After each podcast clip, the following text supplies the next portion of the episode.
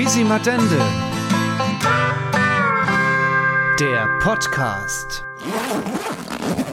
Ah, ihr liebe Leute, jetzt ist eine Woche rum. Und ähm, So schnell. ich habe das Gefühl, als wäre man gar nicht weg gewesen.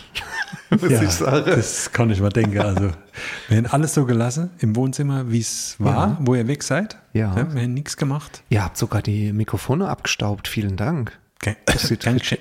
Gern geschehen. Das sieht gut aus. Das war der Staubroboter. Der hat über die Mikrofone, ist er- über die Kabel ist er immer drüber. Ja, ein bisschen verknurrt sind sie. Nee, es ist, es ist sehr gut. Es, vielen Dank äh, für die erneute Einladung. Ja, es ist einfach äh, auch ein bisschen über uns kommen. Wir haben äh, kein End gefunden, ne? letzte Woche. Und haben über so viele Sachen noch nicht gesprochen. Monchi, du warst richtig äh, entgeistert, dass die Zeit, schon die Zeit schon wieder rum war. Ja, das ist, du hast da irgendwie, bei dir geht die Zeit immer ein bisschen schneller rum wie bei uns. Wieso? Ich Ach weiß so, es nicht. hier auf, auf dem Gerädel, Mensch. Auf dem? Gerät, ja. Ja, wir haben äh, gedacht, äh, ganz wesentliche, wesentliche Teile, ähm, über die man, äh, gibt es die, über die wir noch nicht gesprochen haben. Zum Beispiel, ähm, Chaco, über dein, äh, dein Wirken und dein Schaffen und ähm, auch über euer beider Schaffen. Es war letztes, letzte Woche schon immer auch mal Thema gewesen, wie ihr so zusammen äh, schafft. Ähm, und konzentriert äh, hat sich das Ganze ja auch, dass ihr Bücher zusammenschreibt. Vielleicht aber auch, um da einzuleiten in euer gemeinsame Arbeit. Ähm, wie habt ihr euch kennengelernt? Das haben wir nicht besprochen. Könnt ihr da was dazu sagen? Wollt ihr da überhaupt was dazu sagen? Ja, ja, also ist jetzt. Also das Lustige ist ja, in jener äh, unheilvollen Aufnahme, die es nicht mehr gibt, Darüber wollten wir nicht mehr sprechen. Da waren wir ja in Speyer und dann hast du uns gefragt, ob wir Speyer mögen, ob wir gerne nach Speyer kommen. Dann, dann habe ich dir gesagt, dass wir uns in Speyer kennengelernt haben. Ja. Also dass deswegen diese Stadt einen besonderen Stellenwert für uns hat. Ja, wir haben uns in Speyer kennengelernt. Ich war noch eine Kunst, wie sagst du es immer, Kunstkneschichts, eine Kunstgeschichtsstudentin auf einer Exkursion zum Thema Romanik, also romanische Kirchen, Dom, ne? Ja. Und da sind wir uns äh, über den Weg gelaufen in der Fußgängerzone. Ach, äh, ja. Einfach so? Mhm, einfach so, ja. Aber Moment. Das, äh, Aber Moment. aber Moment. Das heißt, du hast schon gewusst, was, was der Chaco eigentlich so macht. nee, nee, nee, nee, nee. Hast du gar nicht gewusst? Nein, nein, wie nein, hast du, äh, wie seid ihr euch dann über den Weg gelaufen? Tatsächlich übereinander gestolpert aus Versehen und dann, ach Gott, wie, wie macht man Das sowas? ist dann doch sehr arg ne, detailliert. Das ist. Entschuldigung, ist es Ja. zu privat? Nein, nein, nein, gar nicht. Aber du- wie viel Zeit will ich denn noch? Oh, ich hab. Ja, ich will hab- ewig Vielleicht gibt's auch noch eine dritte Dritte Folge. Vielleicht ist es die Folge. Und wie war das, als ihr euch das erste Mal berührt habt? So, Nee, nee, nee, Wann nee, nee. Das ist zu privat. Das haben wir nur in der ersten Folge gemacht, das lassen wir diesmal raus. Nee, das war, wir sind ins Gespräch gekommen auf irgendeine Art äh, und dann haben wir, ähm, das war jetzt, wie hast du deine Nummer? das ist immer eine Nummer für mich. Nee, das war irgendwie, wir haben E-Mails mäßig, E-Mail-mäßig haben wir uns dann ausgetauscht und dann haben wir uns E-Mail-mäßig ausgetauscht und da liegt jetzt vielleicht schon der kleine Zellkern für das, was du später noch hoffentlich besprechen willst, lieber Christoph. Wir haben uns eigentlich durchs Schreiben ineinander verliebt dann. ja. Durchs Miteinander Ja, schreiben. das war so, also auf, auf moderne Weise jetzt, aber früher hatten doch die Leute so Brieffreundschaften. Ja. So, total romantisch, so wo die Briefe dann mit so einem Seidenbändchen zusammen in die Nachttischschublade wandern. So war das bei uns digital, aber mit demselben Gefühl, dass ich gedacht habe, oh Gott, er hat wieder eine E-Mail geschrieben. Oh, wie schön. Keiner schreibt so schön wie der Christian. So, in, ich sage es jetzt mal überspitzt. Und so haben wir uns angenähert und dann wurde es irgendwann mal eben mehr. ja. Kannst du das nicht mit die Briefe wo man früher geschrieben hat? Willst du mit mir gehen? Ja, nein, vielleicht. Ehrlich Das gesagt, ist halt besser, da, war, da war ich ziemlich raus bei der Nummer, glaube ich. Also so Briefe habe ich, äh, glaube ich, nie gekriegt. Es tut mir leid. Ja, so Briefe habe ich jetzt auch nicht gemeint, aber danke für diesen kleinen Ausflug in dein Das hätte ich vergangenes gemacht, ich hätte sie nie Liebesleben. erreicht. Ja, nee. Also so, das war wirklich, ich sage heute, es war vom Universum genauso gesteuert. Weil alles, was sich danach ergeben hat, das war wie so ein Sog. Ab und zu habe ich dann gedacht, was passiert denn jetzt hier gerade? Aber es war wie so ein Sog, der sich dann neu gezogen hat. Und jetzt, wenn wir zurückgucken auf die Zeit, wo wir zusammen sind, wie lange sind wir jetzt verheiratet? 2012 haben wir geheiratet. Also wir sind jetzt über elf Jahre schon verheiratet, Ja. geschweige denn zusammen. Ähm, das hat sich auch gefühlt, es fühlt sich immer noch so frisch an, und so wie genau so soll es sein. Und das fängt da auch, ja. Ja, weil ich meine, das ist ja schon, wenn man einfach jetzt nur sieht, ihr arbeitet auch zusammen und das, was ihr zusammen arbeitet ähm, äh, in, in Buchform, äh, die Elvefels-Reihe, da, da könnte man ja schon auch denken, ihr habt euch beruflich kennengelernt. Also ihr wolltet das zusammen schreiben mhm. und darüber seid ihr euch näher gekommen, mhm. sozusagen. Ne? Aber dass sich das andersrum entwickelt hat, ne? Mhm. also die, das, die, die Bücher gäbe es ja nicht, wenn ihr nicht äh, euch zufällig in Speyer getroffen hättet, ne? sozusagen. Also ist ja schön. Ja, eben nicht zufällig. Genau, will Ach so, hinaus. Ah, ja, okay. Ja, ja, genau. Okay. Nee, aber es ist, äh, natürlich ist es so, dass wir, dass die Britta durch ihr Hiersein dann und durch in der Pfalz leben, dann äh, diese Liebe zur, zur Region entwickelt hat mhm. und dadurch selbst zur Pfälzerin geworden ist. Denn meine These, das mag jetzt manche Hörerinnen und Hörer verschrecken, ist, du bist nicht Pelzer durch Geburt, sondern du bist Pelzer durch Gefühl. Ähm, weil es gibt viele Leute, die in der Pfalz geboren sind, aber keine Pelzer. Mhm. Das heißt, Pelzer Kammerwerre? Pelzer Kammerwerre. Mhm. Pelzer Kammerwerre durch ein Gefühl. Weil es gibt so und so viele Pelzer, die wohnen in Berlin, die wohnen da und da und da und fragst wo sind sie geboren? In Neustadt an der Weinstraße. Ja, haben das ein, nö, pff, ist mir scheißegal. Mhm. Neustadt war halt Zufall, äh, äh, irgendwas. So, aber es gibt Leute, die hergezogen sind, vielleicht vor 20, 30 Jahren oder meinetwegen sogar erst vor fünf Jahren. Und diese Region, die Mentalität, die Menschen so arg lieben, dass die verschmelzen mit dem Ganze hier und die Mentalität mehr oder weniger annehmen oder vielleicht schon eigene Gefühle gehabt haben, die diese Mentalität genauso hervorbringt. Und dann sind es doch in meiner Arge genauso Pelzer wie jemand, der hier geboren ist. Vielleicht sogar mehr wie einer, der hier geboren ist und seine Kinder schön hochdeutsch erzieht und dann zum Lehrer geht in die Schule und sagt, was, Sie nehmen das Pfalzlied durch? Ja, aber ich finde es nicht gut, dass Sie äh, hier Sachen durchnehmen, die Alkoholgenuss verherrlichen. So, wer ist denn dann jetzt mehr Pelzer?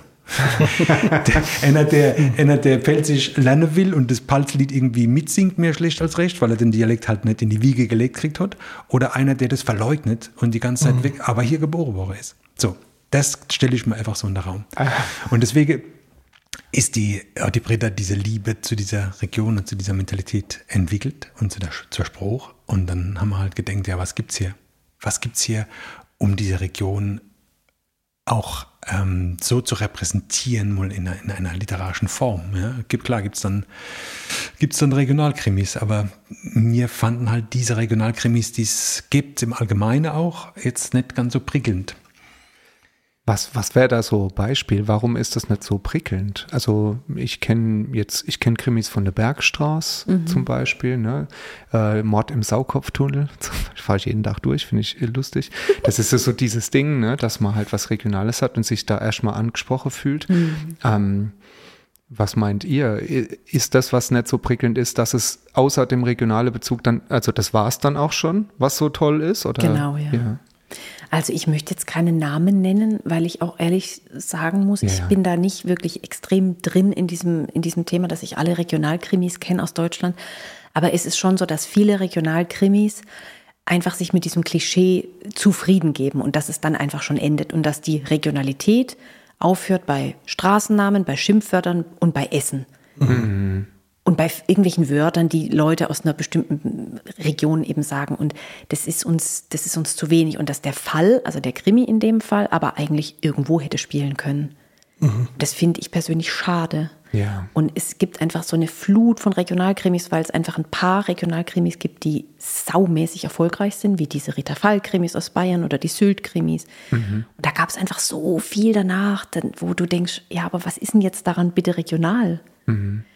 Und wir wollten mit den Elfenfels-Krimis einfach der, der Pals ein Denkmal setzen, eine Ode schreiben mhm. an, an die Region hier. Und wir sagen immer, dass Elfenfels eigentlich die Hauptfigur ist in unseren Krimis. Und Elfenfels ist einfach so eine Collage, so ein, so ein Patchwork aus allem, was uns hier so ausmacht. Also verschiedene Charaktere, der, die Mundart, der Wein, das Essen, der Wald, der Dialekt, der Witz. Alles einfach. Ja, und auch, dass wir das geschafft haben, so viel Dialekt drin behalten zu dürfen in einem Buch, was ja in einem überregionalen großen Verlag erscheint, wie Pieper Verlag.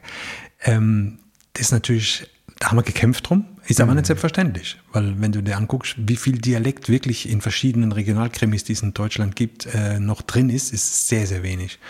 Und bei uns natürlich, Hardcore-Leuten ist es immer noch zu wenig, aber du konntest ja sowieso niemand recht machen. Aber ich glaube, das, das, was man erreichen konnte bei so einem Verlag, das haben wir echt geschafft, dass wirklich durchgängig, immer wenn die Elfenfelser reden, gerade so ein paar Hardcore-Leute, wie der, der, der Otto und der Otto und der der Traktorfahrer, der Erwin und was weiß ich alles, gerade wenn die Pelzig rennen, dann siehst du das auch auf den, im, im, im Text. Ja. Und denkst, hm, hm, ja, muss ich jetzt zum Beispiel ausstrengen? Minimal muss ich da ausstrengen als äh, Nicht-Pelzig-Sprecher. Äh, vielleicht auch als äh, Pelzig-Sprecher auch, weil das äh, gedruckt zu sehen sind wir ja nicht gewöhnt. Ist ja klar, ist ja was Orales normal. Ähm, aber da sind wir schon ein bisschen stolz drauf, dass da so viel Mundart und so viel Dialekt noch mit drin ist. Und auch das zeichnet, glaube ich, unser, oder das hebt die bisschen von anderen Regionalkrimis ab. Das finde ich sehr interessant, ähm, wie man zum Beispiel das verschriftlicht, äh, der Dialekt. Ne? Wir haben uns neulich mit dem äh, Douglas Maidenford unterhalten aus Pennsylvania und der hat uns erzählt, oder auch mit dem Michael Werner haben wir schon gesprochen, der, die haben uns erzählt, äh, man kann in der USA diese ganze pennsylvanisch-deutsche, diesen Dialekt kann man sehr gut verschriftlichen, weil da gibt es eine Einigkeit einfach unter denen, so schreibt man das. Und im Pelzische ist es relativ schwierig, weil an jeder Gießkanne wird das schon wieder anders äh, geschrieben und gesprochen und so weiter. Gibt es einfach viel mehr äh, Diversität so. Und dann, wie habt ihr das dann gemacht? Wer, wer hat euer, äh, wer war euer Lektorat sozusagen bei was fürs Pelzische? Das waren wir eigentlich selber. Ach, der Oder selber. besser Ja, das gesagt, kann ja keiner du. machen. Ja. Ja, also meine Regel für Pelzig äh, zu, zu verschriftlichen, das habe ich, mache ich ja schon länger. Ich habe auch schon Gedichte veröffentlicht und was weiß ich alles früher. Und irgendwelche Bände, ist immer ähm, so nah am Dialekt wie möglich und so nah, aber auch an der Lesbarkeit wie möglich. Und diesen Kompromiss musst du sehen. Was nützt dir das, wenn du ein Wort perfekt verschriftlich hast, aber du konntest es gar nicht mehr erkennen? Ja? Du, du guckst da drauf und selbst für einen Mundartsprecher denkst du, was ist denn jetzt das? Und dann liest du ganz langsam, weil du liest ja jetzt nicht Buchstabe für Buchstabe. Wenn man liest, ganz normal, guckt man auf ein Wort und durch den Wiedererkennungswert, dass man das Wort kurz erkennt, kann man schnell lesen und darüber lesen. Und das wird dann ausgehebelt. Und dann macht es keinen Spaß mehr, das zu lesen, auch für einen Mundartsprecher nicht mehr. Und deswegen finde ich, muss man da immer so einen, so einen Kompromiss finden, dass man das Wort auch gleich möglichst erkennen kann, aber weiß, ja, so wird es ausgesprochen und dann kann ich weiterlesen. Du hast jetzt vorhin gesagt, dass äh, ihr dafür gekämpft habt, dass das drinsteht auf Pelzig. War das, äh, hast du es wirklich gekämpft? Hast, äh, wollten die es raushaben? Nee, also gekämpft ist jetzt Überzeugungsarbeit eigentlich. Überzeugungsarbeit. Ja, ja, ja. Also das war ja, gab es ja schon, also ich meine, die ersten drei Bände waren ja schon draußen, das hatte damals die PVA gemacht, also die, der Verlag von der Rheinpfalz, der dann aber irgendwann keine Bücher mehr veröffentlicht hat. Und dann haben wir das Glück gehabt, äh, weil meine Gebrauchsanweisung für die Pfalz beim Pieper Verlag schon äh, erschienen war, dass die das auch, diese Elbenfels-Reihe dann genommen haben, aber eben nicht bei Band 4 weitermachen wollten, sondern ganz von Anfang an. Die wollten alle Bände drin haben. Deswegen haben sie bei 1 nochmal angefangen. Es gab dazwischen drin Verwirrung bei manchen Leuten, weil die dann aus Versehen das Buch gekauft haben und auch gut, das ist so dasselbe, haben uns dann manche Leute vorgeworfen, wir wollten zweimal Reibach machen, aber das, ja. Wir haben letzte, letzte Woche wir darüber gesprochen, über Facebook und Instagram, was da alles abgeht. Aber wir haben es dann glücklicherweise klar machen können, das wollte der Verlag so und das ist ja auch, macht ja auch Sinn, dass du die ganze Reihe dann im Verlag hast. Und da ging es dann drum, bleibt jetzt das wie, wie im Original so oder was kann man ein bisschen glätter, was kann man machen? Und dann haben wir, ja, wie die Britta gesagt hat, Überzeugungsarbeit geleistet, dass es doch ein bisschen mehr drin bleibt, als sie es vielleicht normal machen täten. Eine lustige Anekdote von unserem äh, Lektor, der mit uns zusammenarbeitet, seit wir bei Pieper sind. Der kommt aus dem Raum Tübingen. Und der ist da sehr geschmeidig. Der hat auch gesagt, das ist für ihn wie so ein Sprachkurs. Er freut sich daran. Wir haben ihm dann auch ein Paket Pelzer Wein geschickt, als die ganze Arbeit abgeschlossen war. War also super. Aber der hat zum Beispiel bei einem, bei dem schönen Pfälzer Spruch, Herr Uf, sonst stecke ich dir der Kopf zwischen die Ohren, sagt eine Figur in Elbenfeld, sagt es. Und dann hat der Typ wirklich in der Kommen- Kommentarspalte daneben geschrieben, das geht doch gar nicht, der Kopf ist doch schon zwischen den Ohren. so was ist dann, was kommt dann eben, was ist ja köstlich, echt. Das, du dich an sowas erinnerst. Natürlich, Genau. das ist, ich, das so, ich fand das so süß. Ja, sehr süß. Sag mal, könnt ihr vielleicht gerade mal ein bisschen erklären, was Elferfels ist? Wir haben nämlich das, ich will ich die ganze Zeit auch schon, schon, äh, schon nochmal vorge. Wir haben dasselbe Fehler gemacht wie immer. Wir sind, lassen uns treiben, sind Mitte drin und vergessen, es gibt vielleicht ein paar Leute, ich glaube es zwar nicht, ne, aber es gibt vielleicht auch Leute, die gar nicht so richtig wissen, was ist ein Elbefels, was Doch, das passiert ist denn immer da? das, Das ist ist immer das, das Faszinierende bei Lesungen. Und wir machen ja äh, relativ viele Lesungen zusammen, ähm, wo wir dann auch das als Hörspiel inszenieren. Ja, das ist Ja. ja, deswegen sind die Hörbücher ja auch für viele so faszinierend, weil das eben nicht nur so runtergelesen ist, sondern mit verschiedener Stimme als Hörspiel inszeniert ist. Und live natürlich erst recht. Und da mache ich immer am Anfang so die Schulfrage. Wer von euch, die jetzt hier sind, kennt Elvenfels nicht? Und da gehen meistens so, also ein Drittel bis Mindestens ein Drittel die Genau. Hände hoch, ja. Ja. Echt? ja, und dann sage ich, ja, was macht ihr da? Ja, was Warum seid ihr dann da? Ja, die Frau gezwungen, keine Ahnung. Nee. Aber nee, die sind, haben das halt gehört und dann haben sie die Gelegenheit, das jetzt mal live zu erleben. Und klar, die kaufen sich dann ein Buch oder Hörbuch danach und sind dann eingeleitet oder eingeführt ins Universum Elfenfels. Ja, aber macht es doch mal. Ja, Leitet- das leitet bekommt meine Frau perfekter wie jeder andere. Ja, Was Elvenfels ist. ja. Komm, sag's uns doch. Elvenfels ist eigentlich wie das gallische Dorf von Asterix, bloß halt in der Palz. Es ist ein ur-uraltes Dorf. Keiner weiß genau, wann es gegründet wird. Es gibt eine uralte Kirche dort, die nicht im, die nicht im Kirchenregister Deutschlands drin ist. Das ist ein, ein, ein Ort, wo so ein bisschen ein Knick durch die Realität läuft. Da sind Dinge möglich, die anderswo nicht möglich sind. Dabei liegt es nur sechs Kilometer hinter Deidesheim, die Hartnuff. Und es ist vor allem ein imaginärer Ort. Also es ist ein Sehnsuchtsort. Die Leute sind ganz traurig, wenn sie erfahren, dass es Elfenfels eigentlich nicht gibt. Und als wir uns damals überlegt haben, wie nennen wir denn dieses Dorf? Also wir wollten, ich habe es ja gerade gesagt, so ein, so ein Patchwork-Dorf, wo alles zusammenkommt, was die Pals ausmacht. Und so haben wir das auch gestaltet. Ähm, Und dann habe ich diesen Namen Elfenfels bei Google eingegeben und da gab es tatsächlich keinen Eintrag. Da gab es da gab's nichts. Das war echt faszinierend. Und die Bewohner von Elfenfels, also da leben, ich habe die Zahl jetzt leider nicht mehr so im Kopf, du müsstest das mal nachgucken, Christian. 303 Sie sagt jedes Mal was Nein, nein, anderes. warte, 323 Einwohner, 10 Hunde und 17 Katzen. Das ist es. Bestimmt 20 Fettsäcke. Nein, nein, nein, nein. 300, egal. 323 Einwohner. Da gibt es einen Automechaniker, da gibt es ein Dessous-Geschäft. Frag mich nicht, warum es da ein Dessous-Geschäft gibt. Das, Das ist auch ein, Myster ein Mysterium von Elbenfels. Da gibt es einen kleinen Tante-Emma-Laden, es gibt ein Weingut, es gibt eine Weinstube, es gibt einen Bäcker, es gibt einen supergeilen Pfarrer, so einen universalistischen Pfarrer, der in der Kirche Queen und ACDC hört und es ist, ähm, und die, die Elfenfelser sind wirklich so, die bleiben schon gerne unter sich. Die haben, die haben keinen Fernseher zu Hause, die gehen wirklich abends zusammen in die Weinstube. Also du hast ja in der letzten Woche gefragt, wie würde denn das perfekte pfälzische Kaffee aussehen? Ja. Oder? Und ich glaube, man könnte sich da schon an der Weinstube in Elfenfels inspirieren lassen, ja. Und die Elfenfelser sind aber die Weltmeister im Integrieren auch, obwohl sie, also das ist so dieses Paradoxon, die sind gern für sich, aber sie sind auch, sie integrieren auch gern, wenn jemand von außen kommt und sie merken, das ist das, was du gerade gesagt hast, Christian, dass man Pfälzer nicht von Geburt ist, sondern vom Gefühl her. Wenn die dann merken, da kommt jemand, der passt total gut zu uns, dann wird er eingebürgert, er oder sie. Also in jedem Elfenfelsband kommt eine Figur von außerhalb, die dann fest ins Dorf aufgenommen wird. Hamburger und der, der Kommissar, der Carlos kommt ja auch aus Hamburg, dann eine junge Archäologin aus Dresden oder wo die herkommt. Das ist, also das spielt beides eine Rolle. Und der Culture Clash ist einfach das, was Elfenfels am meisten Ja, ausmacht. Culture Clash kennt man ja, das ist ein alter Pelzer Ausdruck. Culture, Sie haben ja Culture Clash, nicht? Hochdeutsch würde es vielleicht Kulturklech heißen, aber Pelzer sagen Culture Clash. Ähm, wenn praktisch zwei verschiedene Kulturen aufeinander prallen, und das ist ja innerhalb von Deutschland ähm, genauso spannend, wie wenn das jetzt international wäre. Also wenn ein Hanseat, der eigentlich lieber gern Bier trinkt und lieber nichts mit großen Menschenmengen zu tun hat, plötzlich auf so Urpelzer trifft, die sich halt am Blumenvase festheben und die am liebsten zusammen sind mit ihrer Mitmenschen, deswegen heißt ja auch Mitmenschen und nicht Gegenmenschen, und äh, das Leben feiern.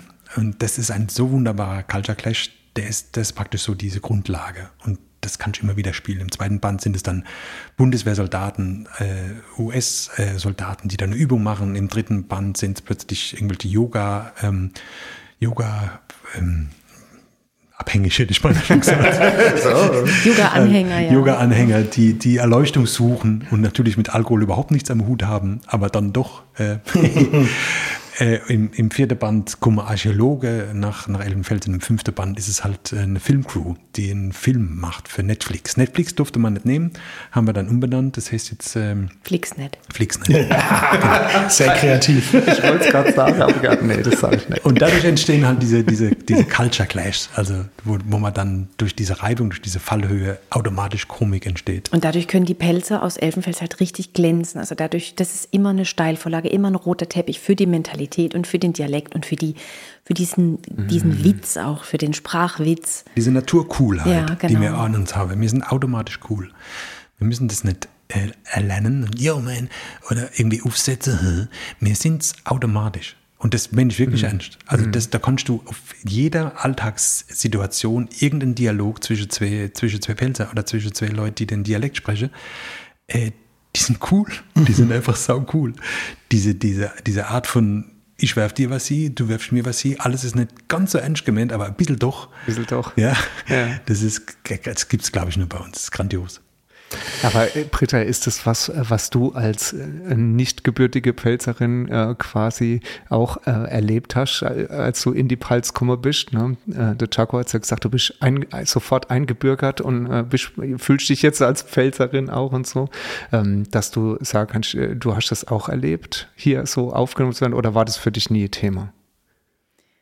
Das ist eigentlich eine sehr lustige Geschichte, weil ich, ja, also ich komme aus dem Elternhaus, wo Dialekt äh, als was Blödes galt. Also meine Eltern haben mir irgendwie beigebracht oder mitgegeben, Leute, die Dialekt sprechen, egal welcher Dialekt, die sind schattig im Hirn. Renn, ist- renn einfach, ja, wenn ja, du das primi hörst, primitive Leute und so.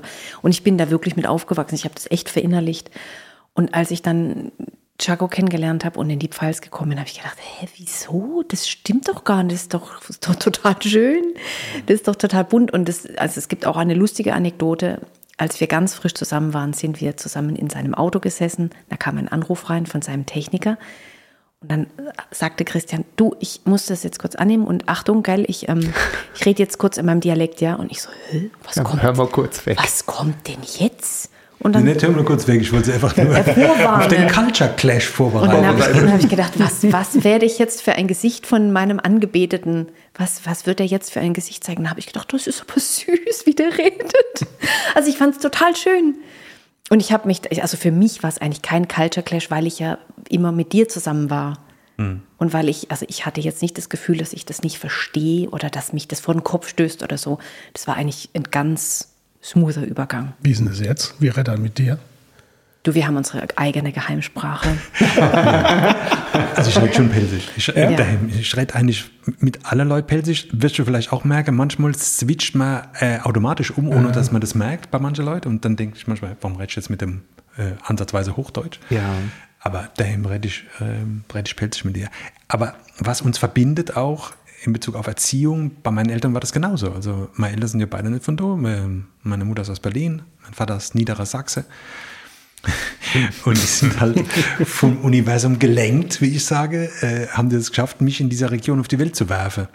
Ähm, und die haben auch immer darauf geachtet, dass schön sauber gesprochen wird, Hochdeutsch gesprochen wird und Dialekt ist was für primitive Leute. Es war genauso, das ist identisch. Und Das sind also so Sachen, die mir in unserer Erziehung so ein bisschen ähm, ähnlich deckungsgleich gefunden habe. Und das genau deswegen. Was macht man dann, wenn man von seinen Eltern das hört? Genau das Gegenteil. Ja. Und dann habe ich gesagt, wow, alles was Dialekt ist, ist geil.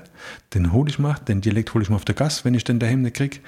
Und so genauso ist es dann kommen. Und ich sage mal, ohne den Dialekt hätte ich wahrscheinlich auch in meinem, da wo ich gewohnt habe, damals das nicht überlebt. Wärst nicht ernst genommen worden oder was? Nee, natürlich nicht. Also du, du, du, ein Dialekt war damals, das kann man sich heute gar nicht mehr vorstellen vielleicht, auch damals eine Art von, von Wand, die du aufgebaut hast. Ja? Ein gewisser Respekt. Ja? Wenn du, weißt du, bist so ein dünner Kerl, wie ich, so ein großer, weißt du, mit einer Brille auf der Nase, dann denkt man, ja, was ist denn das für einer? Und wenn der aber plötzlich die Gosch aufmacht, dann pass mal auf, gell? dann, das ist wie so ein Schutzwall, so ein rhetorischer Schutzwall. Ein Survival-Kit. Ja. Jetzt eben, überlege mal, wenn der Hochdeutsch reden würde ja, genau, das meine ich. auf der Gasse in Mannheim. auf der Straße. Ja, dann würdest du auf die kann's nicht einmal. würdest du auf die Kosch, auf die Koschhebe kommen. Ja, jetzt mal, pass mal auf. Ähm, ich bin ja aber einer, der, äh, ihr habt jetzt gesagt, ihr habt fünf Teile. Könnt ihr schon über spoilern? Gibt es einen sechsten Teil irgendwann? Ja, man denkt natürlich drüber nach, klar. Äh, das hängt natürlich auch vom Verlag ab, ja, wie die Verkaufszahlen sich entwickeln und so weiter. Also wir haben es im Verlag offiziell noch nicht gesprochen, aber wir haben die Grundidee immer. Und ja, es wird einen sechsten Band geben. Aber da muss auch ein gewisser Rhythmus eingehalten werden. Da sind wir natürlich schon auch ähm, abhängig vom Verlag. Der macht natürlich jetzt nicht jedes Jahr Buch. Wir müssen es ja schreiben. Also wenn, dann dauert es Bis, bis 2025, dass der nächste Band Ja. dann rauskommt, ja, ja. Ja. Okay. 25. Aber ich höre gerne Hörbücher. Wie sieht es bei dir aus? Das wollte ich, äh, wollte ich nochmal besonders hervorheben. Ne? Chaco, du hast gesagt, ihr macht das live auch, ihr, wenn ihr auftretet, dass ihr in verschiedene Rolle auch ähm, dann reinschlüpft und die sprecht.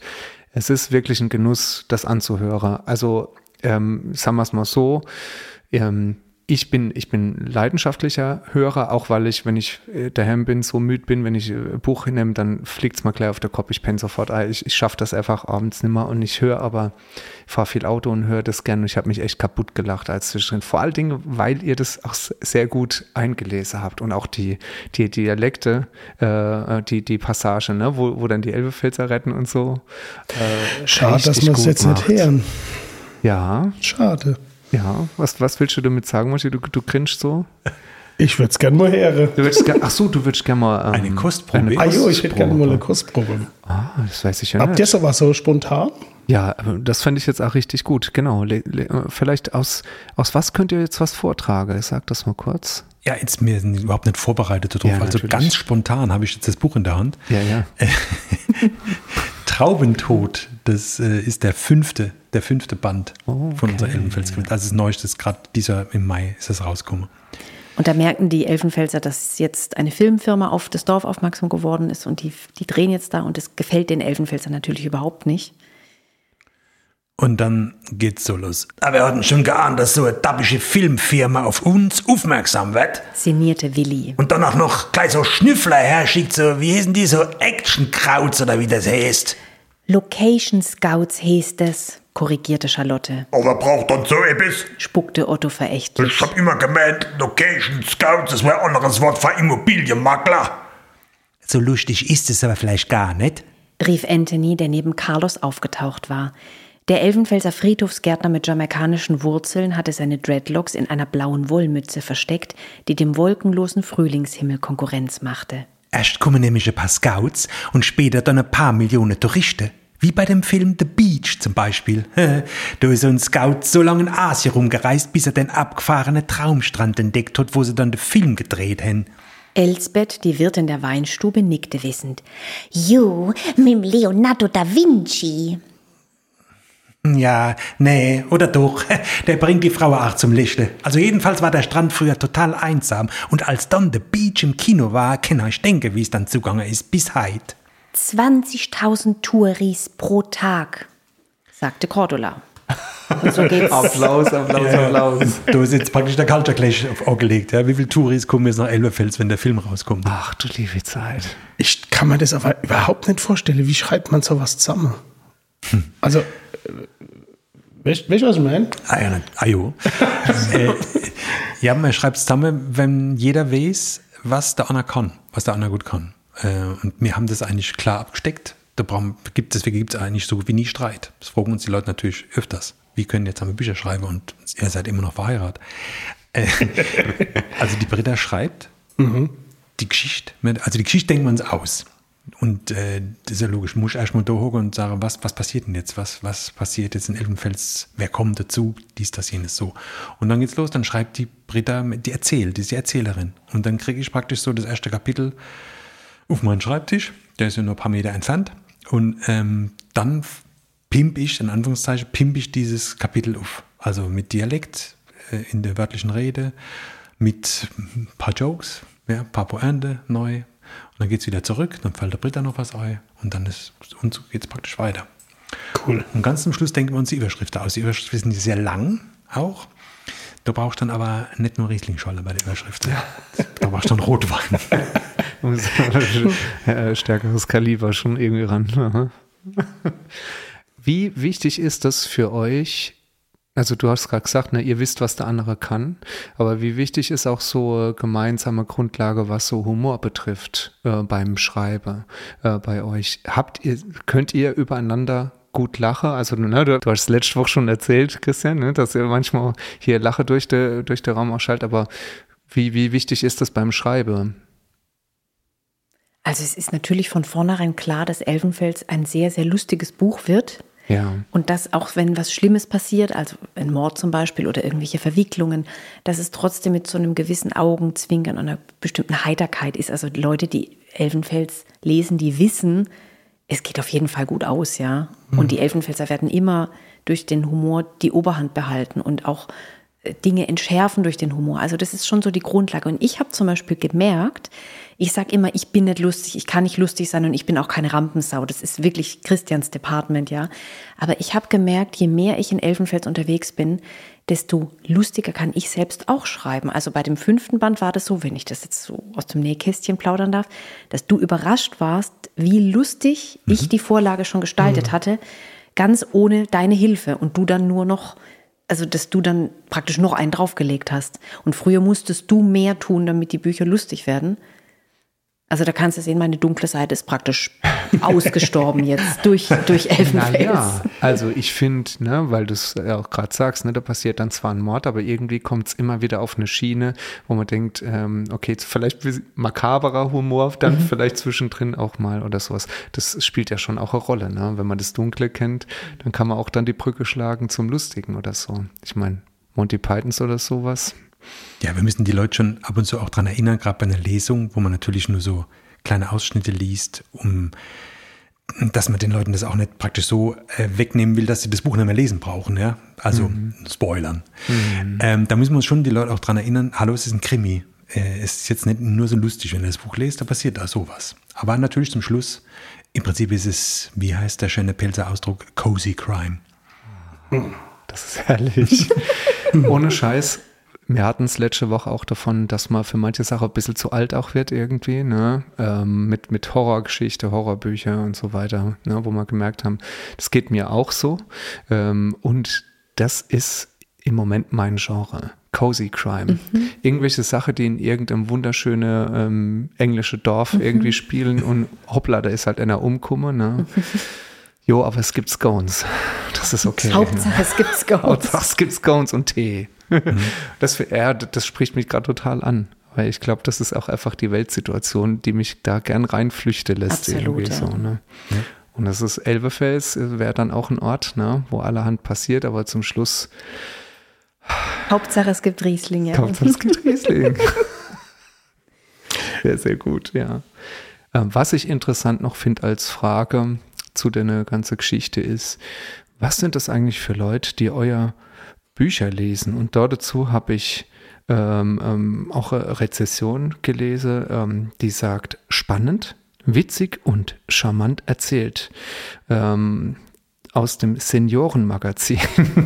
Jetzt äh, die Frage, äh, werdet ihr nur in Seniorenmagazin, würdet ihr sagen, das ist, äh, das ist euer Zielgruppe oder kann man das überhaupt sagen? Was ist euer Zielgruppe? lustig. Total sympathische Frage. Davon Ja. weiß ich überhaupt Super. nicht. Das war das Einzige, was ich gedacht habe. Hä, wie komm, warum, warum macht es Seniorenmagazin? Ja, aber warum nicht? Das kenne ich zum Beispiel gar nicht. Ja, aber ja. schön. Denn, Also wir haben schon den Anspruch. Wir, wir hätten jetzt schon den Anspruch, dass es äh, also zumindest äh, 70 plus ist. Ja? Äh, Jetzt nicht nur 80 plus. Äh, Sondern 70, das geht schon noch weiter. Nee, also wir haben glücklicherweise wirklich bei den Büchern ist es wirklich so, dass, äh, dass das wirklich durch die, durch die Generation hindurch, dass es gelesen wird und dass es selbst Kinder sind, die dann, äh, die dann das Buch lesen oder vorgelesen kriegen oder was weiß ich alles, äh, kriegen wir auch immer wieder mit.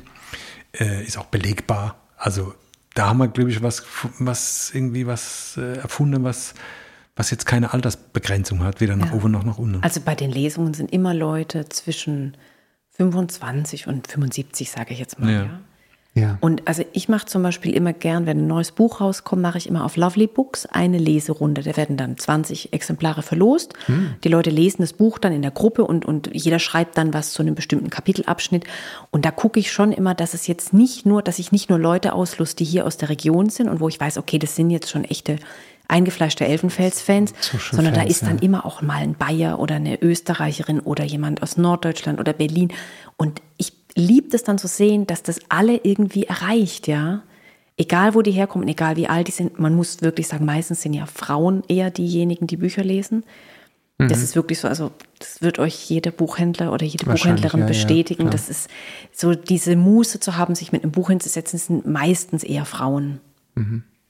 Und so ist auch euer Publikum ähm, vielleicht dann auch eher weiblich, wenn ihr lest, oder wie ist das? Nee, verwunderlicherweise, verwunderlicherweise gemischt sind äh, eigentlich, viele ne? Männer, die vielleicht gezwungenermaßen dann dabei sind, ja, aber die am gucken sie halt ein bisschen so, aber die krieg ich schon. Die gaben sich dann das Hörbuch. Letztens Genau. war es ganz süß, da kam ein, ein sehr junges Paar an unseren Stand bei einer Lesung in Frankenthal und da war die Frau aus Argentinien eingewandert. Also der Mann war Pelzer und sie war Argentinierin, konnte schon ziemlich gut Deutsch und hat sie gesagt, sie findet das so, ich mache den Dialekt jetzt nicht nach, ich, ich finde, sie fand das so schön und sie nimmt es jetzt als Sprachkurs mit, die Bücher, um noch besser Pelzisch zu lernen. Ja. Sau gut.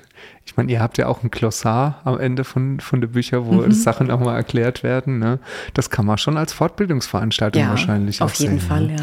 Oder für Exilpelzer halt als äh, Ja. Trost. Trost. Trost. Ja, du, wirklich, mein Sohn wohnt in Australien, der, der verschlingt die Bücher. Jetzt schicke ich ihm und was weiß ich. Und dann kriegen wir das in Australien. Wow, unser Buch hat es geschafft bis Australien. Dabei war es ein Pelzer. Also, ne. Was er jetzt hat das mitgenommen ja.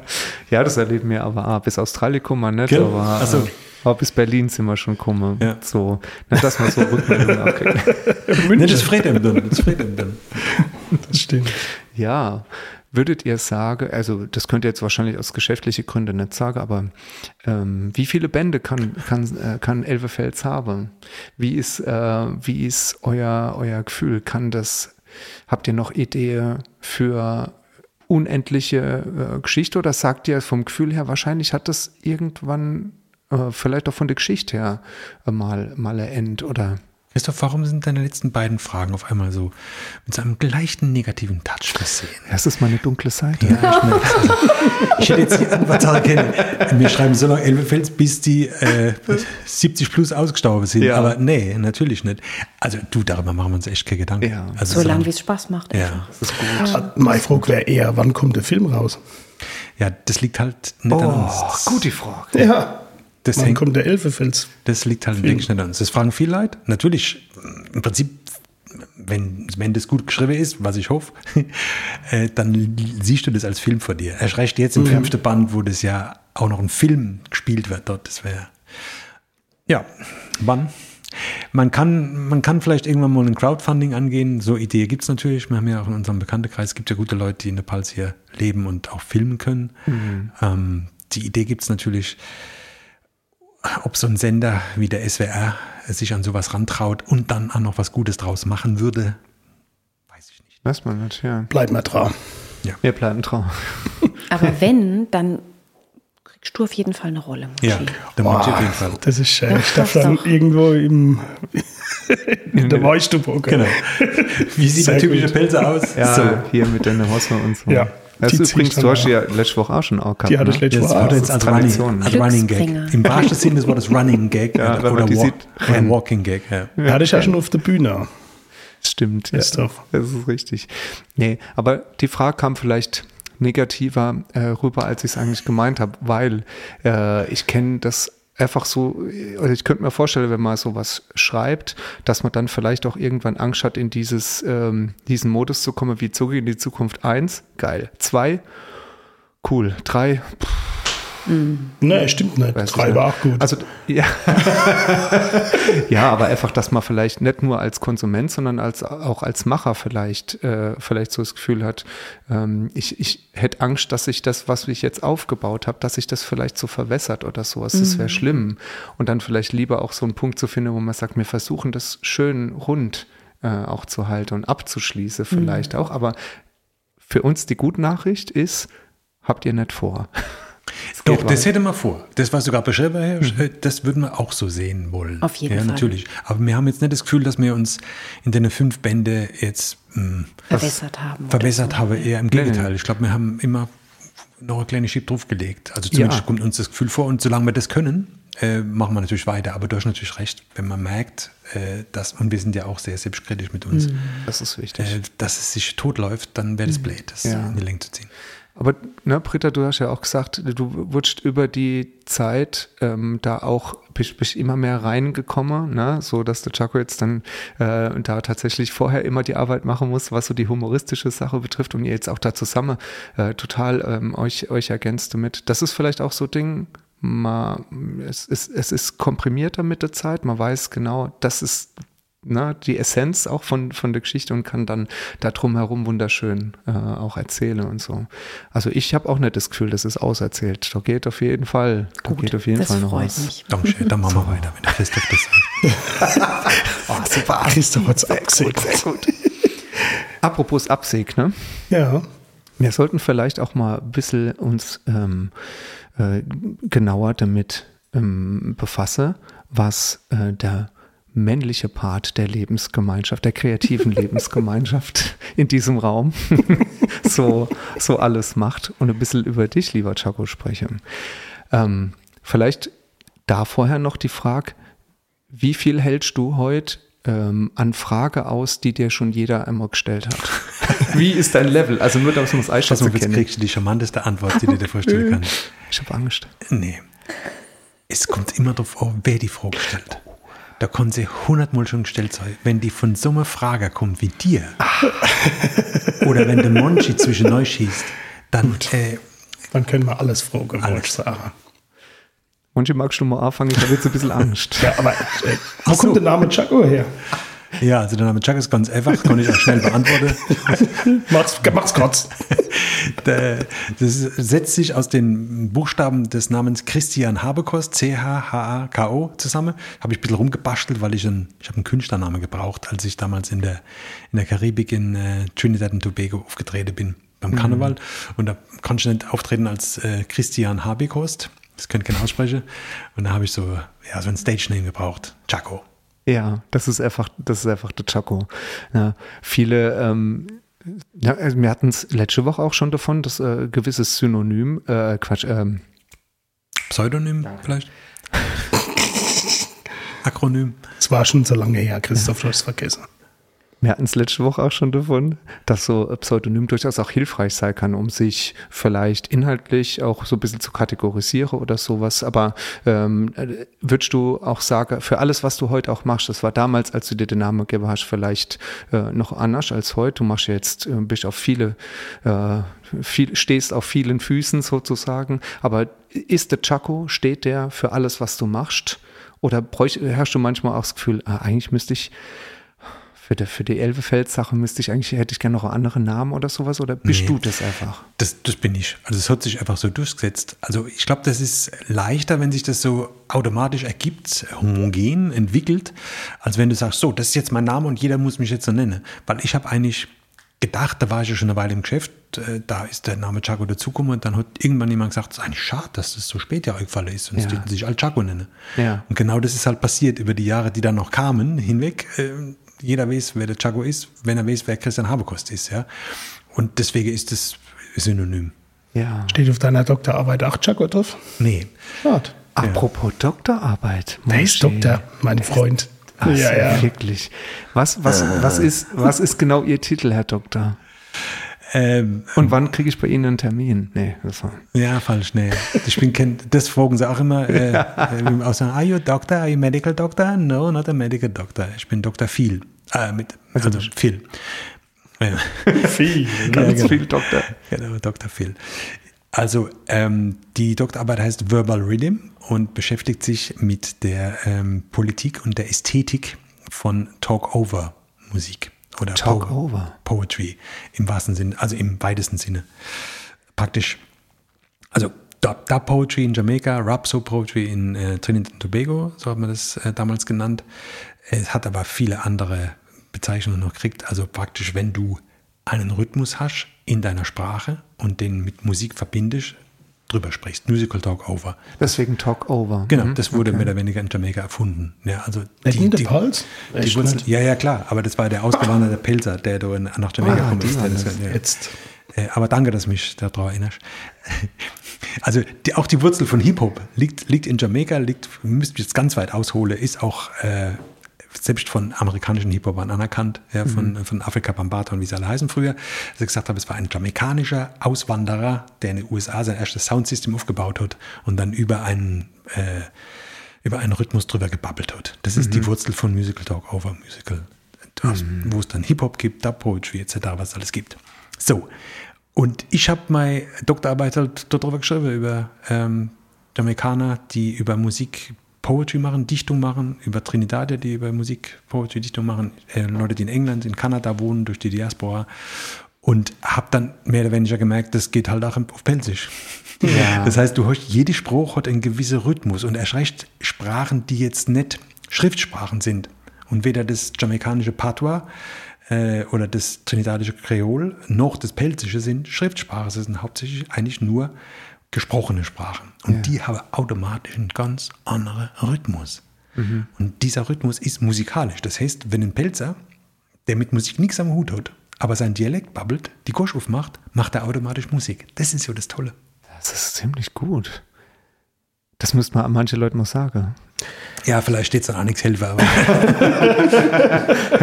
Ja, aber kommt diese, äh, ist deine Leidenschaft für diese Musik oder diese Art, äh, lyrisch sich auch auszudrücken, erst durch die Beschäftigung, die professionelle in der Doktorarbeit komme oder hast du die Doktorarbeit nur geschrieben, weil dich das privat auch schon immer interessiert hat, musikalisch zum Beispiel? ja, es ist beides Hand in Hand gegangen irgendwie. Also während ich das eine gemacht habe, habe ich gedacht, äh, brauchst du gar nicht so weit wegzugehen. Das ist alles schön exotisch und toll und Palme und äh, Jamaika, aber eigentlich auch daheim. Ja, Also du hast daheim einen super Spruch, die sich total anfühlt wie Musik in deiner Kosch. Du kannst damit was machen, du kannst Reime machen, die man sonst in Hochdeutsch gar nicht machen kann. Du hast äh, ganz tolle Region, du hast coole Leute, die sind total cool. Hinter der Hart fängt es mehr an. Was willst du dann? Das will ich mehr. Was willst du mehr? Genau. Und ursprünglich gesehen, hast du in deine, in deine Jugend äh, so Musik auch äh, gehört, also jamaikanische Musik auch gehört? Ist das, äh, ist das eine Leidenschaft von dir gewesen? Ja, natürlich. Also das fängt, ich habe mal irgendeine Jugendfreizeit gemacht, da habe ich hier gedacht mit einem Freund alle. Und dann ist immer abends ein Lied gekommen von Bob Marley. Das habe ich damals nicht gewusst, aber das hat mich gepackt. Und dann habe ich gedacht, ah, das, was ist denn das für Musik? Was ist denn das? Und dann habe ich, da habe ich es rausgefunden und dann habe ich zu meinem nächsten Geburtstag möchte ich mir eine Reggae-Platte. So habe ich es damals noch ausgesprochen. So wie es Reggae? immer, ja, so wie es viele Leute immer noch aussprechen. Reggae, Reggae, Reggae, die Uff. Kennst du das noch? so. Äh, und dann habe ich die gekriegt und dann ab, ab da war ich infiziert und das hat sich bis, äh, bis heute hat sich das äh, durchgezogen. Und war das dann auch so, dass du darüber hinaus gern dich äh, mit dem Land und der Leute beschäftigen wolltest? Ähm, oder war das auch eher äh, so gewesen, dass du das vorher schon mal in einem Familienurlaub oder sowas kennengelernt Nee, hast? nee, nee. ne? Damals war das noch nicht so, dass man einfach so nach Jamaika fliegt. Das war schon eher so, hm, ich habe damals glücklicherweise durch eine Tante eine Erbschaft gekriegt. Also unsere ganze Familie. Und mein Vater hat gedacht, so, das kriegt mein Sohn später mal für seine, wenn er seine Familie gründet oder so, hebt er sich das auf. Du Kopfkauer oder was? Nix, nicht auf der Kopfkauer. Nein, nein, ist sinnvoll eingesetzt. Ich habe dann gesagt, ich habe da das Geld, ich fliege jetzt nach Jamaika. Ah, geil. Und mein Vater, oh, ja, aber hm, So war das nicht gedacht. eigentlich nicht, ja. Und ich war ja volljährig, ich konnte es machen. Und dann ich gesagt, und dann wollte er plötzlich aufhören mit Tipps, was man in Jamaika alles nicht machen soll. Aber genau deswegen bin ich eigentlich hingeflogen. Ihr könnt zwischen den Zeilen hören. Braucht man nicht aussprechen. Genau. Und dann habe ich das gemacht und dann war ich, dann war ich infiziert. Also Fast. im besten Sinn des Wortes. Im besten Sinn des Wortes. Wie alt warst du da gewesen, als du das erste Mal dort warst? Da war ich 23. 23. Ja. Und war das schon von der Zeit her so, dass, äh, dass du schon in, natürlich im Studium auch, oder warst du da im Studium schon fertig? Nee.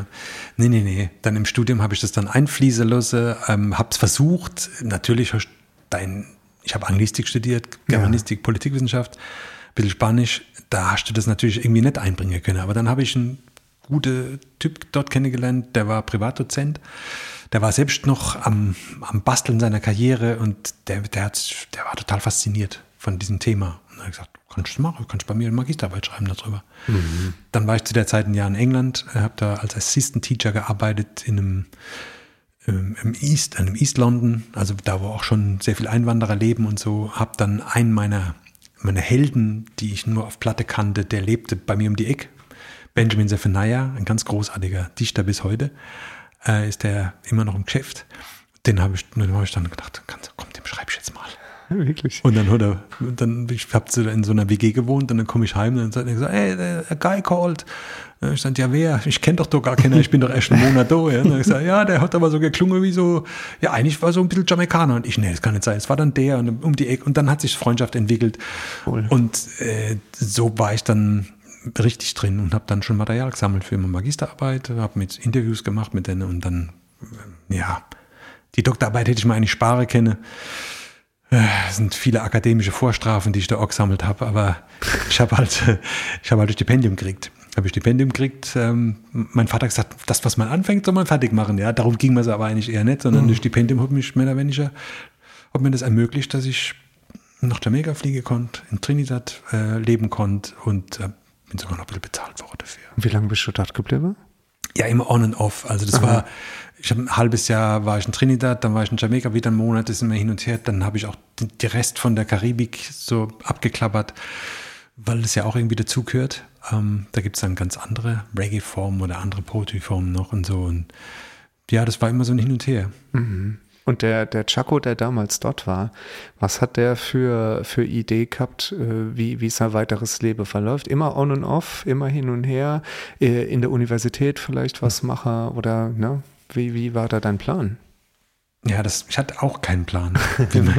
Ich glaube, ja, du, du hast es selbst gesagt, du musst authentisch sein. Und das Authentische von mir kam dann erst später raus. Das Authentische ist nicht die Theorie, sondern das Authentische bei mir ist die Praxis. Das heißt, ähm, ich habe dann irgendwann die Seiten gewechselt. Ich habe eigentlich gedacht, ich wäre, ja, ich werde dann in der Uni Karriere machen. Das war das so das Normale. Ich werde dann Assistent von dem Doktorvater. Glücklicherweise hat der aber gerade keine Assistenzstelle frei gehabt, weil er selbst noch keine Professur bekommen hat. Und dann war ich dann am Ende von meinem Studium da gestanden und habe gedacht, okay, was machst du denn jetzt? Und weil ich Kabarett, habe ich das damals genannt, schon in der Uni gemacht habe, so Studentenkabarett mit so einem Partner zusammen, äh, mit einem Kommilitonen, habe ich gedacht, probier doch das, mach doch das einfach weiter. Und dann hat sich das glücklicherweise so ergeben aus der, in Anführungszeichen, Zwangslage heraus, dass ich nichts anderes gekriegt habe. Was ein Glück. Und äh, habe das dann angefangen und als ich, als ich dann die Möglichkeiten ergeben hätten, dass ich einen Job kriege in der Uni, im Elfenbeinturm, da war ich schon so weit, dass ich gesagt habe, das mache ich jetzt nicht mehr. Jetzt bin ich, könnte ich als Künstler selbst, kann ich selbst Geld verdienen und brauche das nicht mehr. Was war das für ein Programm, was du gemacht hast? War das ein hochdeutsches Programm? Oder war das schon pelzig? Ja, das Oder war- pelzig? Das war ähm, am Anfang mit dem Kommilitonen war das so ein mehrsprachiges Programm, weil der hat so Politiker imitiert, so wie der Richtling damals noch, ja, der hat die alle drauf gehabt. Ich war der Interviewer und zwischendrin habe ich dann so zwei, drei Raps gemacht auf, auf Pelzig. Ja. Äh, ist einfach so und das ist total gut aufgekommen. Und dann habe ich, als ich dann alleine solo aufgetreten bin, habe ich das natürlich erst mal Hochdeutsch probiert. Hab dann auch immer so Mundartsprengsel drin gehabt und irgendwann haben die Leute gesagt, das ist so toll, was du da machst. Ich habe aber gemerkt, die Reaktion kommt anders auf die Mundartsache als auf das Hochdeutsche. Und dann habe ich gesagt, so, jetzt mache ich mal ein reines, ein reines Mundartprogramm, ein reines Dialektprogramm. Und von da an habe ich dann versucht, es ein bisschen abzuwechseln, weil ich hatte damals schon auch schon noch die Idee, dass ich überregional eigentlich Comedian sein will. Ja. Gab es dann auch verschiedene Möglichkeiten, verschiedene, da müssen wir eine eigene Podcast-Reihe machen. wie es Habekost, wie es Chago nicht gelang, äh, bei RTL äh, da, da aufzumachen. Ja. Ähm, da hatte ich dann auch eine Agentur in Köln und die wollten mich groß rausbringen und dann, dann kam dann so, das nur als kleines Beispiel, so Rückmeldungen von Sender und so, ja, toll, toll, was der macht, toll, aber es ist alles so dicht, es ist so dicht. Und dann habe ich gesagt, ey, ich habe doch gar nichts getrunken. Ich will, was wollen die denn so dicht? Ich habe doch gar nichts. Wollen die mich jetzt als Pelzer verarschen oder als Ja. Kurpelzer und so? Und dann, und dann hat er mir das erklärt, der, der äh, Agent hat gesagt, ja, die sind es halt nicht gewöhnt, dass jemand in in so einem Comedy-Text so viel einbaut, wischen so viele verschiedene Mhm. Ebenen und da und da und da, sondern du machst halt einen Aufbau, Aufbau, Aufbau, Achtung, kurze Pause, Rampe, jetzt Rampe, kommt die Pointe, boing. alle lachen, weiter geht's. Mhm. Und das war halt nicht überhaupt mein, mit mein Stil. Und Zu deswegen, intel- intellektuell vielleicht. Ja, nee, das würde ich nicht immer sagen. Ja, vielleicht. Ja, aber doch, vielleicht, damals ist einfach noch, zu ja. viel drin, ja, zu dicht. Ja. Komplex. Ja, das ist aber nicht vom, vom Inhalt her, sondern eher vom, ähm, also von dem, was ich sage, sondern von dem, wie das aufgebaut ist. Ja. Ich Zu viel, zu viel Metaebene oder die miteinander. Und es gibt doch, es gibt doch so, es gibt doch so Comedians, da weißt du genau, bla bla bla bla bla, und dann kannst du über das bla bla kannst du Meine Frau, la, la, Ja, la. meine Frau, meine Frau, und jetzt kommt kurz die Pause und denkst, ah, pass mal auf, jetzt kommt gleich Achtung. das, was er denkt, ist eine Pointe, dann sagt er die, dann klatschen die alle, dann lachen die alle und äh, ich, ja, okay, hm. Ja. Für mich ist Sprache ein, ein Schatz, ein, ein, eine riesen Schatzkiste mit tausend Sachen, die du mit der machen kannst. Erst recht in unserem Dialekt. Was steckt da alles drin? An Laute, an, an Wortspiele, die automatisch schon angelegt sind, an, an Konstruktionen, die du nur ein bisschen anders umbauen musst und gibt es einen ganz anderen Sinn. Das wäre doch, das wär doch eine Sünde, wenn ich das liegen lasse. Weißt du, wie ich meine? Ja. ah, ja. Apropos Sünde, die mal liegen lassen tät, wir haben uns ähm, vor gar nicht allzu langer Zeit auch musikalisch mal getroffen. Wir waren zusammen, haben unsere Bühnen geteilt, wir durften äh, für, für dich mal eröffnen und du hast ähm, einfach das, was du uns jetzt beschrieben hast, deine, deine Liebe zu, zu der Sprache und zu der Rhythmik, ähm, auch dich da musikalisch betätigt. War das das, erste Mal, dass du mit äh, Chacos Hard, Hard Beat, dass du äh, da damit äh, diese Pfade beschrieben hast oder wolltest, du- hast du das schon vorher mal gemacht? Ja, es gibt so ein Vorläuferprojekt, das nennt sich, hatte sich damals Chacos Music Show genannt. Da habe ich mehr so Latino-Rhythmen, das ist, das das ist ja auch karibisch, die Seele schlägt halt, das, den Teil habe ich auch noch in meiner Brust, der durchschlagt. Ähm, habe das gemacht mit, mit drei Frauen, die dazu getanzt haben und gesungen haben und das war ein bisschen was Größeres, kubanischer Percussionist dabei und so, das ist richtig abgegangen. Ähm, da habe ich schon auch, da waren vielleicht von, vielleicht ein Drittel waren da in Mundart die Texte. Aber das Projekt jetzt mit äh, Chacos Heartbeat, das war halt während Corona, habe ich gesagt, das, was ich jetzt am besten machen kann, um mich aus diesem Loch rauszuziehen, ist das, was ganz tief in mir drin ist, schon immer. Ja? Nämlich äh, Reggae und halt Neuspruch. Und das, das zu verbinden. Und zwar konsequent. Da machst du jetzt keine, da machst du jetzt keine andere Beat noch dazu. Nee, du machst konsequent Reggae und du machst konsequent den, die Mundart. Das habe ich halt gemacht, das haben wir halt gemacht. Und das ist dabei rausgekommen. Wie es damit weitergeht, weiß ich jetzt noch nicht. Ähm, Weil nach Corona war es halt so, dass ich erstmal wieder ein bisschen Geld verdienen muss. Ja, ja. Äh, und das konnte ich halt mit der Band jetzt nicht so gut wie, wie solo. Ja, und deswegen habe ich das erstmal mich darauf konzentriert und das müssen wir mal sehen, wie es da weitergeht. Spielst du auch andere Instrumente, außer St äh, Stimmbänder? Ja, ich habe mal ähm, fünf Jahre lang Klavier spielen müssen, weil Ah. mir besagte Tante, von der ich vorhin schon gesagt habe, die Erbschaft, die hat uns auch ihr Klavier vermacht hat. Die Erbschaft fand ich super, das Klavier fand ich nochmals nicht so gut. Äh, weil das hieß natürlich, wenn das Klavier da steht, muss auch einer äh, Klavier spielen. So, wer ist es? Äh, der Bu halt. Ja, und, ja, ich hab, das war, war zu viel Zwang dabei, zu viel Klassik. Ich habe zu viel, viel zu viel Klassik spielen müssen. Mein Vater hat am Wochenende immer Verdi gehört, weißt? Und das war damals noch keine Gewerkschaft. Stimmt. das hat mich verrückt gemacht. Ja. Deswegen war das, weil es mit Zwang verbunden war, ich konnte ich heute gerade noch der Entertainer spielen, so ein bisschen. Und höre lieber meiner Frau zu, wenn sie Klavier spielt. Ja, ich, ich finde das so schade. Ich habe das bei meiner eigenen Familie erlebt, dass, äh, dass mein Onkel da immer äh, auch gesagt hat, oh, das wäre so schön, wenn ihr, wenn ihr äh, Klavier äh, spielen würdet. Und meine Cousine ähm, das Gefühl hatten, sie, sie müssen dem auch nachkommen. Und das war aber nie so tief. Also es kam nicht aus ihnen raus. Das kam von außen, dass jemand gesagt hat, mach doch bitte mal. Und das ist schade, weil, weil sie das jetzt nicht weitergeführt haben. Ne? Und eher dann gedacht haben, oh, um Gottes Willen, ja, Klavier. Nee, Ja, das ist, glaube ich, ein ganz, ganz schwieriger Grad, äh, das so zu machen, dass man natürlich ein bisschen, Druck ist jetzt falsch, aber so ein kleines bisschen pusht, so, hallo, da ist was. Aber je mehr man da Druck ausübt, desto mehr, ich weiß nicht, wie es bei euch war, aber man muss eigentlich, am tollsten ist es, glaube ich, wenn du das machst und die Eltern wollen es nicht. Da kommen wir immer wieder drauf zurück. Ne? Ja, genau. Dann will ich es gerade. Dann will ich es gerade. Wenn die intrinsische Motivation. Ja, nee, ich glaube, uns hat das keiner verboten, Nein. aber uns hat auch keiner getriezt. Ich glaube, die Zeit, ähm, die, die ausschlaggebend für mich war, Gitarre zu, zu lernen, kam von mir selber raus. Und äh, die Zeit, wo mir es dann schwer gefallen ist, weil ich habe schon mit, mit zehn oder so angefangen mit Gitarre äh, und dann in der Pubertät äh, keinen Bock gehabt, auch schon gar nicht auf Klassik, aber ich habe einen ausgebildete, studierte Klassiker als Lehrer gehabt. Äh, der hat mich durchgezogen mit Blues und Rock, äh, was mir gefallen hat. Der hat mir zuliebe weitergeführt. Ich, das waren drei verschwendete Jahre. Wenn ich jetzt Eltern gehabt hätte, die sagen, äh, hier, du spielst, Ja, ja, spielst schon gar nicht Klassik, was ist los? Aber der hat es geschafft, mich drüber zu ziehen, dass ich dran geblieben bin auch. Ne? Und es wäre nicht gegangen, wenn er mit dem Finger gewackelt hätte und so gesagt hätte. Ne? Ja, aber vielleicht die Frage ähm, an euch, was hört ihr eigentlich jetzt, abgesehen äh, von natürlich Kurt Dehn und alle Pfälzer Klassiker, was hört ihr gern für Musik? Wenn ich nur Wolfesch König und anonyme Gitarristen. Und Feinripp. Und Feinripp, Entschuldigung, ja, Ja, die ja. sind mir zu hart, also ein bisschen. Britta, wie ist es bei dir? Ja, ich habe es ja letzte Woche in unserem Gespräch schon angedeutet. Also ich habe, ich höre immer noch sehr gern ähm, äh, New Wave, Dark Wave, Bauhaus, Joy Division, The Cure, diese ganzen Sachen. Aber natürlich habe ich jetzt ja auch meine Liebe zum Reggae entdeckt durch den, durch den Christian. Also Roots Reggae, diese ganzen Sachen, das gefällt mir sehr, sehr gut. Aber ich höre tatsächlich intrinsisch und absolut authentisch auch jede Menge Klassik. Also ich liebe klassische Musik, habe ich schon immer geliebt, stehe ich dazu. So. Das ist überhaupt nicht schlimm. Nicht schlimm. Ja, wegen mir sagt sie das jetzt. Ihr hört aber kein Verdi und nicht am Wochenende. Nee, also Oper geht nicht, Oper geht nicht, aber alles andere. gut. Wobei ich das nicht so laut sage, weil ich moderiere jetzt wirklich seit, seit Jahren schon den Mannemer Mozart Sommer, also die Operngala, äh, die immer Open Air am Schwetzinger Schloss ist oder am Mannemer Schloss. Äh, der, vor tausende von Leuten, wo die, die, die Oper praktisch direkt neben der stattfindet, ich sag die ja an. Und das ist wirklich großartige Arbeit, ganz großartig. Und das ist so, deswegen so toll. Letztens war mein Vater im Publikum mit 88, der hat fast Tränen gekriegt, weil der schließt sich so ein Kreis. weißt?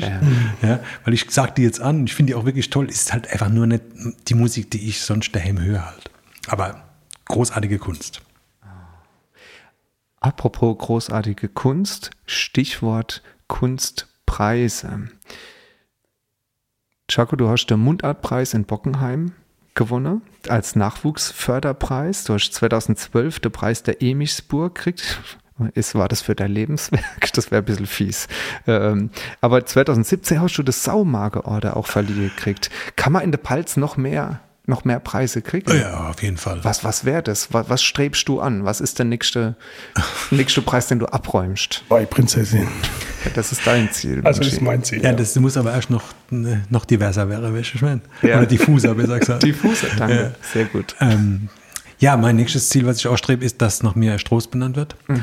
Und ähm, dann In Dergen wäre nicht vielleicht, glaube ich. ja, oder? dann vielleicht posthum wieder aberkannt, weil irgendjemand rausfindet, dass ich in dem Gespräch hier halt irgendwas gesagt Dass du so einen Scheiß was dann dann über die Straße darfst, ja.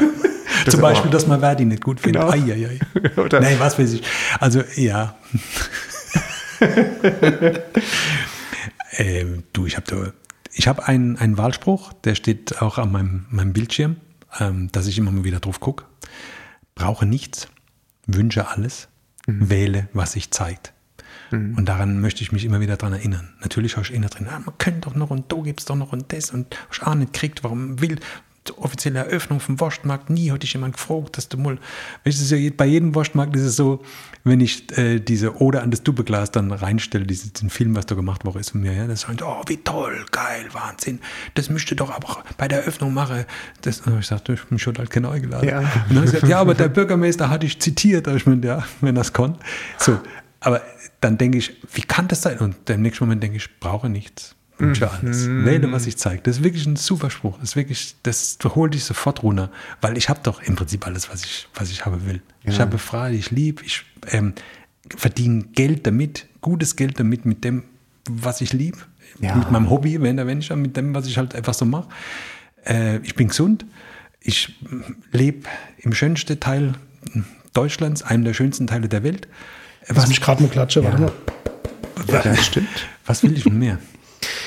Ich finde das so bezeichnet, da schließt sich vielleicht auch für uns äh, so, so ein, ein kleiner Kreis. Äh, wir hatten es von Authentizität, von dem Wort, was ich so gut sagen kann. Und äh, dass es so erstaunlich ist, ähm, dass mir mit einer Sache, die mir wirklich, also ihr, wir alle, wie wir hier sitzen, würden die Sache, die wir machen, ja auch machen, ohne dass wir dafür ähm, irgendwie bezahlt werden oder so. Und wir haben es in einer gewissen äh, Hinsicht ähm, alle in unserem Leben, ähm, bislang berufliche Leben vor allen Dingen auch geschafft, ähm, dass das, was wir wirklich gern machen, ähm, so honoriert wird, ähm, dass äh, zum, ne, in eurem Fall auch, dass ihr sogar davon leben könnt. Wie toll. Äh, und ich finde, es geht nur mit Authentizität. Ich glaube, dass die Leute das ganz schnell merken, ähm, wenn man, ähm, wenn einem jemand was erzählt und wie, wie toll er das findet und man merkt, der macht das jetzt aber fürs Geld oder so. Ich glaube, das merkt man wirklich auch, schnell. ja. Gerade in so einem Bereich wie in unserem Bereich, wo es um, um Mundart geht, wo es um Identifikation auch geht, dass man wirklich das den Leuten auch abnehmen muss, um sie wirklich so anzusehen. Ne?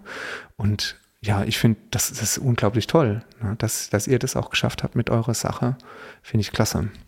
Ja, und ich glaube, das ist die, die Emotion, die da dahinter stehen sollte. Also aus meiner Sicht ist nicht stolz. Ich bin stolz, dass ich in der Palz lebe. Ich bin stolz, dass ich den Dialekt babbel. Ähm, stolz kann man in meiner Augen nur auf was soll, was man selbst geleistet hat. Dass ich mir jetzt das Glück gehabt habe, hier geboren worden zu sein. Ja, erst recht im Background zum Beispiel. Monty, überleg mal, du hättest ja ganz woanders aufwachsen Ah, können, ja. ja? Zum Beispiel, ja, ja. klar. Wir alle, aber ich meine, bei dir ist jetzt, äh, weil es so schön gemischt ist alles. Hm. Ähm, bei mir, ich hätte plötzlich in Braunschweig auf die Welt kommen können, stell dir das mal vor. Kann man sich gar nicht vorstellen. Dann, äh, also kann man nicht unbedingt stolz drauf sein, sondern was kann man sein? Dankbar. Man Ja. kann wirklich dankbar sein, dass, man, dass das Universum das so gebaut hat, dass wir da sind, dass wir hier leben dürfen und natürlich ein bisschen hat man auch was dazu getan, aber im Prinzip sollte bei allem in meiner Augen die Emotion die Dankbarkeit sein, nicht der Stolz. Und die Freude auch. Ja. Ja. Also ich glaube, du kannst auch am besten arbeiten und am besten Sachen machen, wenn du selber ganz viel Freude dabei hast, wenn du nicht nur denkst, das mache ich jetzt so, damit es den Leuten gefällt und dann mache ich das und dann kriege ich da einen Verlagsstil und so, sondern also wenn ich jetzt zum Beispiel oder wenn wir keine Freude hätten beim Elfenfels schreiben, dann wird es auch kein gutes Buch werden. Richtig, ja. Es muss einem selber gefallen. Ja, ja. ja. Also du müsstest im Idealfall eigentlich die Musik machen, die du selber gerne hören möchtest, das Buch schreiben, das du selber gerne lesen Ja. möchtest. Ja. Und das ist immer, also ich glaube auch, das ist so ein guter, ein guter Indikator dafür, ob was richtig ist, wenn, weil wenn du selber keine Freude spürst, dann merkst du, das ist vielleicht der falsche Weg. Ja. Das ist genau das, was ich immer sage. Ich würde auch gerne mal auf mein Konzert gehen. Und das ist bestimmt auch bei euch so. Ja, das mit dem Buch. Das nochmal mit anderer Auge lesen. Andere, Ja. andere, ja, genau. Und zu Goofies. Also, ihr Leute, ihr Kinder, ich sag's nur gern. Äh, Also zuerst mal sage ich, es ist äh, eine, schönere Runde, könnte äh, könnte man nicht, oder Ru- Rundgang könnte man nicht gemacht haben, ähm, als mit, mit diesen Worten jetzt auch wieder an unseren Anfang zurückzukommen, bleibt nur noch vielleicht ein kleines bisschen der Blick in die Zukunft, in die allernächste Zukunft. Und wie sieht es aus? Chaco, hast du, du hast was, ähm, was jetzt in allernächster Zukunft irgendwie neu bei dir ist, oder? Ja. Äh, wisst ihr, äh, spätestens seit äh, der Waschmarkt rum ist, steht Weihnachten vor der Tür. Spätestens. Das sehe ich aber genauso. Wenn der Waschmarkt drum ist, ist es Weihnachten. genau. ja, ist richtig. ähm, und deswegen, dieses Jahr habe ich wieder äh, Weihnachtsprogramm im Pedo. Das heißt Chacos Gospel Show. Gosh, natürlich. äh, ja, es kann, das ist schön. Manche Leute, manche Leute merken das nicht sofort, was da dahin. Siehst du, das ist wieder so ein Beispiel für dicht, ja.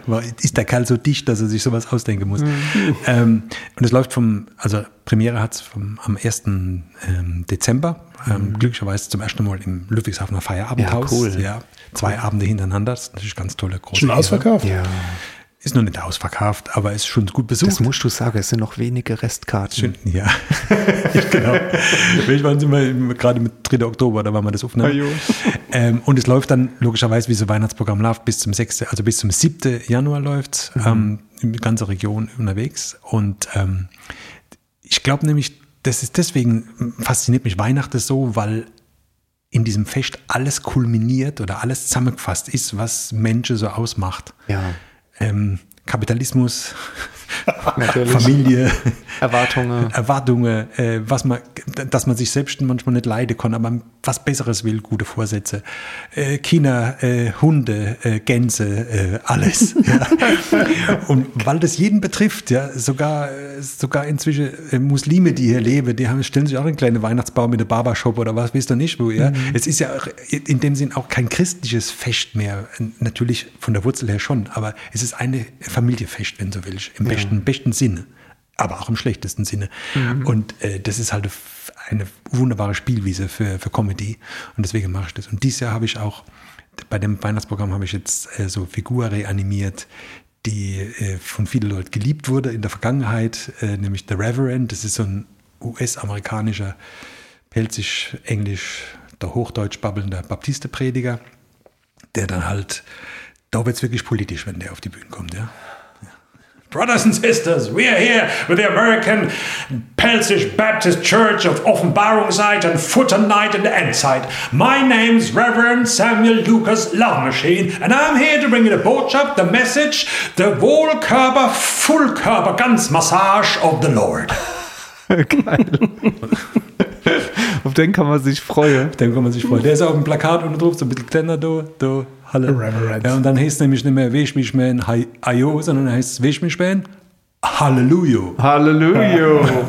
Ach, sehr gut. Und man kann sich wirklich, ich, ich glaube, da, da ist äh, vor allen Dingen wirklich für jeden auch ein Ort dabei. Ne? Du kommst über Kaiserslautern, Speyer, äh, Prühl, Frankenthal, auch nach Weinheim, da komme ich dann hier. Äh, Mannem ins Kapitol, sehr schön zweimal. Und äh, der Abschluss ist dann in Schwetzinger am 7.1. Saugut. Also da, manche macht Sucht er schon mal einen Termin aus. Ja, Ich und wenn ich, schon wenn ich nochmal äh, die Zugabe geben kann, die Zugabe heißt Chacos Butterfahrt, also müsst ihr noch was kaufen. Heizdecke. Tickets, nee, Tickets, Tickets gibt's auf www.chaco.de. Direkt. Und könnt auch hier in der Show Notes, könnt ihr direkt bestellen. ja, sehr gut. Also, wie gesagt, ein schöner Abschluss kann es nicht geben, ein schöner Ausblick, aber auch wirklich, wir haben jetzt eine ganz große Runde gedreht hier in unserem kleinen therapeutischen Kreis. Ne? wir bedanken uns ganz herzlich für eure Einladung. Mir kommt so vor, als hätten wir das schon einmal gemacht. Das ist oft so, wenn man Leute ganz arg liebt, dann denkt man, man hat die schon ein Leben lang. Ja, Ja, okay. jetzt schon zum zweiten Mal aufgenommen, liebe Zeit. Ähm, Und schon wieder die Stunde rum. Ja, und bald ist Weihnachten, nicht vergessen. Ja. Wo steht denn eigentlich euer Christbaum als? Da, wo du jetzt sitzt, wahrscheinlich. Ähm, ich, bin, ich bin auf der Bühne. Ich komme ja keinen Christbaum. Du bist dein eigener Ich sehe den ja Christbaum. nie. Ich Stimmt. bin jeden oben fort. So hat Vor- und Nachteile. Also So der Vorteil ist, dass du das Elend nicht mitmachen musst, sondern das lieber als Comedy auf die Bühne bringst. Ja. Nee. Und mit diesen versöhnlichen weihnachtlichen Worten So habe ich es nicht gemeint. Ich bin doch Satiriker. Ja, wir haben es schon verstanden. Ja. Satirisch, auch wenn ich Vegetarier bin. Oh, der hat jetzt noch gefehlt. Ihr Leid, machen's gut. Und ihr Leute an den Empfangsgeräten, ihr wart äh, Zeuge einer unglaublich schönen zwei, zweiteiligen Begegnung. Macht's gut, bis nächste Woche. Dankeschön. Dankeschön. Aladon.